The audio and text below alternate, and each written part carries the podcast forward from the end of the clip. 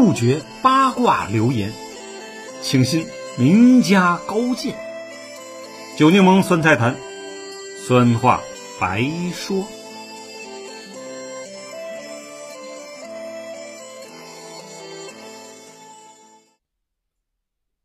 朋友们，大家好，我是九柠檬酸菜坛。如果把清朝浓缩为一天，会是什么样子呢？一六一六年，努尔哈赤建国称汗，国号大金，这就是清朝的前身后金。一九一二年呢，二月十二日，清朝最后一个皇帝溥仪宣布退位，结束了清朝历史。按照满人的记载啊，大清一共存在了二百九十六年，但正史呢是把满清进入北京紫禁城的一六四四年定为其开国之年。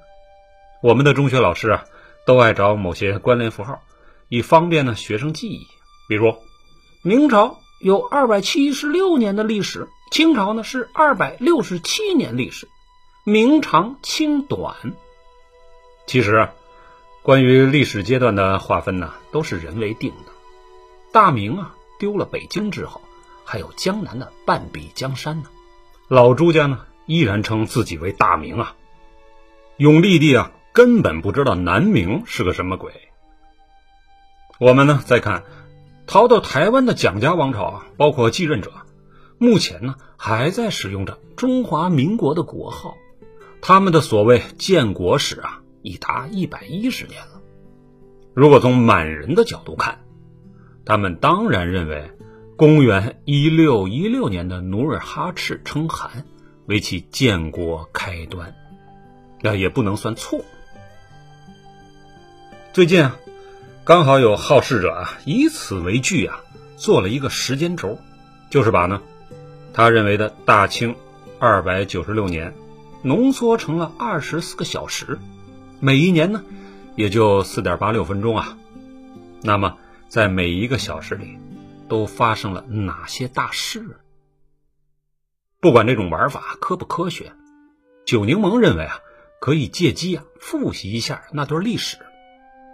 我呢稍作修改，倒还算有趣。公元一六一六年，后金建国。作为零点子时，下面呢，我们就开始吧。零点零一分呐，清太祖努尔哈赤称汗，是为天命元年。中原内地啊，饥荒成灾呀。山东青州出现了活人吃死人的记载。远在地球西端的意大利啊，一位大学者伽利略，因为支持哥白尼日心学说啊。而被宗教法庭呢正在审讯批判。美第奇家族啊，帮伽利略解了围。这一刻，视觉文学、戏剧界啊有三位巨匠去世了，他们分别是英国的莎士比亚、西班牙的塞万提斯以及中国的汤显祖。时间呢是一六一六年一点三十七分。皇太极把国号从后金改为了大清。丑时两点十六分，即一六四四年，吴三桂呢打开山海关，将清兵呢放了进来。源源不断的清军呼啸而至啊，用了八十七分钟就灭掉了李自成、张献忠以及南明。半夜三更的寅时三点三十八分，即一六六一年，民族英雄郑成功啊。率领舰队向台湾进军，赶跑了荷兰殖民者，将宝岛台湾收复。三点四十三分，永历皇帝被吴三桂绞杀了，南明宣告灭亡。明朝终于寿终正寝了。与此同时呢，清朝康熙皇帝继位了，他将与法国的路易十四、俄国的彼得大帝三分欧亚大陆。这一年，也是一六六一年，四点三十七分，平西王吴三桂发起三藩之乱。康熙皇帝啊，用了四十分钟，即总共八年多的样子，平定了三藩之乱，稳定了清朝前期的统治。某时五点二十五分，在康熙皇帝的派遣下，施琅大将军率领清军水师啊，收复了台湾。五点三十五分和五点四十分啊，清军两次打败了俄军。五点五十五分，即一六八九年。清朝与沙俄签订了著名的《尼布楚条约》。以一天的时间看来啊，这是清王朝的前期，都是在黑夜与黎明中探索着，国家呢还处于跌宕起伏之中。不过啊，幸亏有了欧洲人称之为“万王之王”的康熙大帝出现，才将呢发迹于白山黑水间的后金满人啊带出了峡谷。迎来了日出。辰时八点三十六分，对于大清来说，太阳刚刚从东方耀眼升起。康熙皇帝呢，就病逝了。接替他的是有劳模称号的雍正。此刻是一七二二年底，八点五十五分，雍正皇帝呢？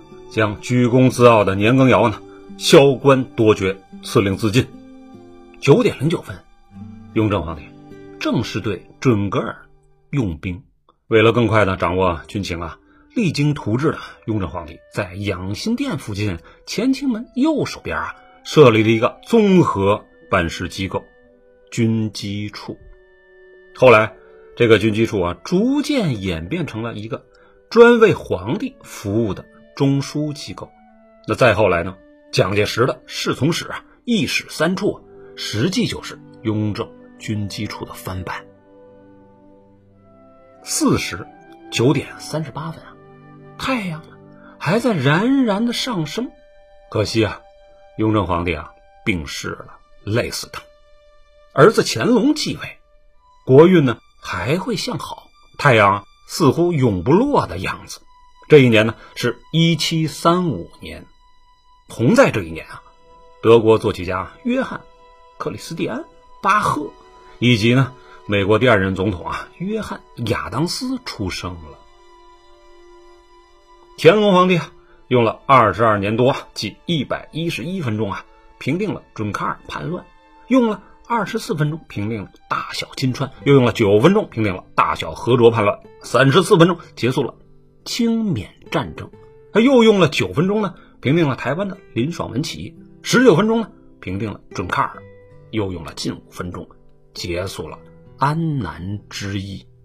这就是乾隆老哥的十全武功。消息传到了欧洲啊，大文豪伏尔泰啊，激动的发来了贺电呐。哦，对了，那时啊，只能写信啊，只是乾隆爷。是太忙呢，还是太傲气呢？反正没有回。倒是俄国女皇啊，叶卡捷琳娜二世派来了使臣，顺便送来了国书，进行了一番赞美。这次啊，乾隆回信了，态度依然高高在上。小叶女皇呢，气歪了，但她以土耳其那战争啊，正在打得不可开交啊，发作不了。只好呢，在与伏尔泰通讯时发泄出了不满呢。那时的老帅哥玄烨啊，啊就是乾隆，真把自己当成了天下无双的圣人了。一切搞定，十点五十六分，天正好，风正顺。乾隆皇帝呢，开始了他的第一次南巡。末时。十三点三十七分，乾隆爷呢结束了他的第六次南巡，收了不少银子，带回不少美女和厨子，顺带着呢在北京建造些江南模样的园子。申时，即将来临前的十四点五十分，一天中最热的时候，乾隆皇帝啊病逝了，对应的年份是一七九九。这一刻，和他一同翘辫的呢，还有第一位美国总统华盛顿。以乾隆朝啊，正午的太阳不同的是啊，它即将由热转凉，再进入黑夜；而地球另一端的美利坚呢，正是黎明前的黑暗。后面的林肯啊，将把美国从苏醒状态带入清晨，国运呢由此发生重大逆转。不知啊，这是努尔哈赤天命年号闹的呢，还是地球运转的自然规律？反正呢，从时间轴来看啊，康熙、雍正、乾隆在世时啊，正处于上午到午后的上升阶段，这个阶段的人呢。精力最充沛，难怪清朝会迎来所谓的康雍乾百年盛世。乾隆皇帝病逝后啊，老儿子嘉庆帝正式掌握大权。第一件事呢，就是搬到了和珅。和珅跌倒，嘉庆吃饱啊。嘉庆呢，采取了一系列改革措施，试图恢复啊盛世光景，但是。时代变了，当第一次工业革命的浪潮兴起于英国时，嘉庆帝呢还在用祖宗的老办法在办事，自然呢难以扭转清朝由盛转衰的趋势。况且啊，中国人的午睡习惯就是从清朝开始做足的。下午三点五十八分呢，天理教攻入了紫禁城。并在隆宗门上啊留下了一根箭头，这一剑啊，意味着什么？当时还不好说，只能怪罪啊中央警卫团疏忽大意吧。申时十六点三十二分，以冬天的自鸣钟来看呢，这是要到落霞的时候了。嘉庆帝啊病逝了，道光继位。众所周知啊。道光是一个抠门的皇帝，一日两餐呢都是粗茶淡饭，连肉呢都舍不得吃。可无论他怎么抠门啊，清朝的腐败啊都有日渐加速的迹象。一两银子一个鸡蛋的故事，足以说明啊后宫太监以及官场腐败的严重程度。就在道光继位的一八二零年啊。英王乔治四世也继位了，丹麦人呢，奥斯特发表了电流的磁效应论文，马克思的好搭档啊，恩格斯啊，也在一八二零年这一年出生了。欧洲巨变已做好了一切准备，再过二十年呢，也就是一天内的九十八分钟后啊，英国人的军舰就会开来了。有时。晚六点零四分，林则徐在广东啊发起了著名的虎门销烟。六点零九分呢，即一八四零年啊，第一次鸦片战争爆发。此刻正是夏天夕阳时分，若在冬日呢，已算入夜了。清朝呢，也迎来了他的日暮西山的阶段，一副老气横秋的样子。晚六点五十六分呢，时强时弱的道光皇帝啊挂了，而病殃殃的咸丰皇帝继位。戌时，十九点零三分，新闻联播已经开始的时间吧。咸丰皇帝呢继位的第二年，洪秀全率领一群农民在广西发起了金田起义，建立了太平天国。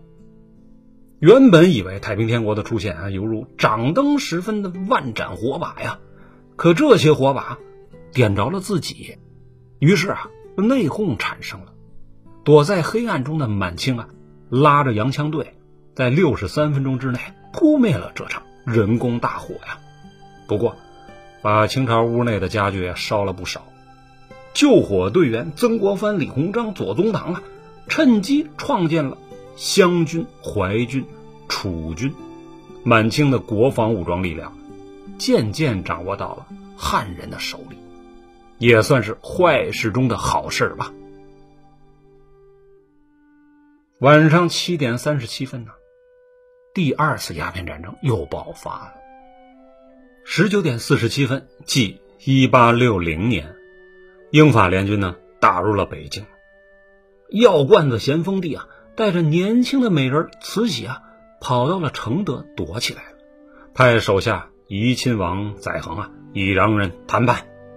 当然，谈判是困难的。载衡亲王啊，一怒之下说：“这是我的地盘，看我怎么收拾你们！”于是，提前上演了西安事变呐，扣留了敌方。谈判主官巴夏里和三十九名随从，这种冒失的行为啊，通常后果都很严重。圆明园呢被抢劫烧毁了，洋鬼子在圆明园的一个仓库里啊，发现了一个秘密军火库啊，里面的自动枪械不亚于英法联军的武器装备，在极度后怕之后啊，全部带走，带不走的烧掉。原来。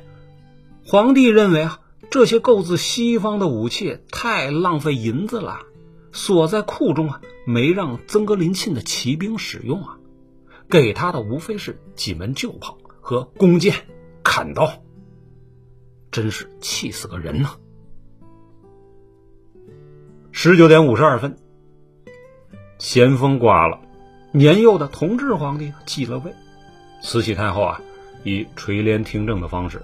走上了历史舞台。在西方啊，女人掌权啊屡见不鲜，但东方文化环境里，只要是坏事，都会一股脑的扣在这个人的头上。慈禧太后啊，善于权术，但文化不太高啊，于是她充分信任曾国藩、左宗棠、李鸿章等汉人大臣，先后呢平定了太平天国运动和捻军。并推动了洋务运动，从而啊，产生了晚清历史上昙花一现的同光中兴，等于是在晚清黑黢黢的天空上放了一串令人无限遐想的烟花。那时候没有无人机组字儿啊。亥时，晚九点整，即一八七五年，同治皇帝呢，因爱逛前门八大胡同啊。英年早逝了，年幼的光绪继了位。由于光绪皇帝啊年纪太小，慈禧太后啊得以继续执掌大权。顺便跟大家说一句，晚上九点通常是皇帝翻绿头牌子、滚床单的时间啊，而老百姓呢，基本上是洗洗睡了。夏天的凌晨呢，四五点钟呢还得起床下地干活呢。二十一点五十三分。中法战争爆发了，虽然在这场战争中，清军取得了一定的胜利，但慈禧太后啊、李鸿章啊力主求和，与法国签订了中法新约。此时啊，从伊拉克来的一名犹太穷小子哈同，眼光独到啊，利用看门跑通加倒腾鸦片啊赚到的钱，在上海啊收购了许多外国人因避乱丢下的。大片房产土地，并成功的开发了南京路商业街。中法新约一签订，南京路的地价瞬间上涨了一千倍啊！哈同呢，这小子一下变成了远东首富，可以比肩大洋对岸的洛克菲勒。九柠檬会把这段奇迹放到后面来专门讲讲。晚十点零三分，李鸿章创建的北洋水师正式成军啊！舰队实力啊，曾是亚洲第一，世界第九。然而，短短二十九分钟后啊，一场一八九四年、九五年的中日甲午海战，就把北洋水师打得灰飞烟灭，空留下百年余恨呐！晚上十点五十一分，不睡觉，爱在黑夜中用黑色的眼睛寻找光明的。康有为、梁启超、谭嗣同啊等维新派人士发起了戊戌变法，可很快，一八九八年的戊戌变法就被慈禧太后扼杀掉了。谭嗣同、康广仁、林旭、杨神秀、刘光第、杨锐啊，倒于菜市口的血泊之中。黎明到来前啊，总是最黑暗的时刻；春天到来前呢，总是。最寒冷的冬天。这一年也就是一八九八年，周恩来诞生了，而毛泽东呢，业已六岁，朱德十一岁，这哥几个将在未来啊，打造出一个新天地。子时二十三点零一分，即一九零零年，八国联军侵华，慈禧太后啊带着光绪皇帝仓皇逃出京城，跑到了西安。这时候，岑春轩护驾有功啊，得到了提拔，在两广工作，他还算努力吧。可偏偏碰上了革命党人孙中山、黄兴，这两位一登场啊，大家就知道新的热闹开始了。二十三点零六分呢，李鸿章与八国联军签订了辛丑条约，赔偿四点五亿两白银，总共合计加上利息超过了九点八亿两白银，啊，逼着张之洞啊、盛宣怀成立了中国第一家银行和系列工矿企业，这就是大家通常说的“危机危机，危中有机会”的道理。辛丑条约签订后，慈禧太后呢和光绪皇帝回到了京城，开始推动实施啊清末新政。然而啊，几年下来，清末新政没有取得多大效果，就胎死腹中了。二十三点二十五分呢，即一九零五年，孙中山同盟会成立了。二十三点四十分，光绪皇帝、慈禧太后先后病逝。末代皇帝溥仪上位。子时二十三点五十五分，即一九一一年啊，武昌起义的枪声打响了，点燃了辛亥革命的燎原之火呀！子夜二十四点整，隆裕皇太后、溥仪皇帝颁发了退位诏书，算是呢给大清朝画上了一个不太完美的句号吧。紫禁城十二时辰，漫长的一天，终于结束了。今天呢，九柠檬啊，用了二十来分钟，简略回顾了满清的将近三百年的历史，不是撑的没事啊，是为明天的文章呢做些铺垫。明天是谁呀？公交车上大喊：“我是正黄旗的大妈呀！”当然，他还不算上主角。希望呢，您明天接着收听。好，我是九柠檬酸菜坛，拜拜。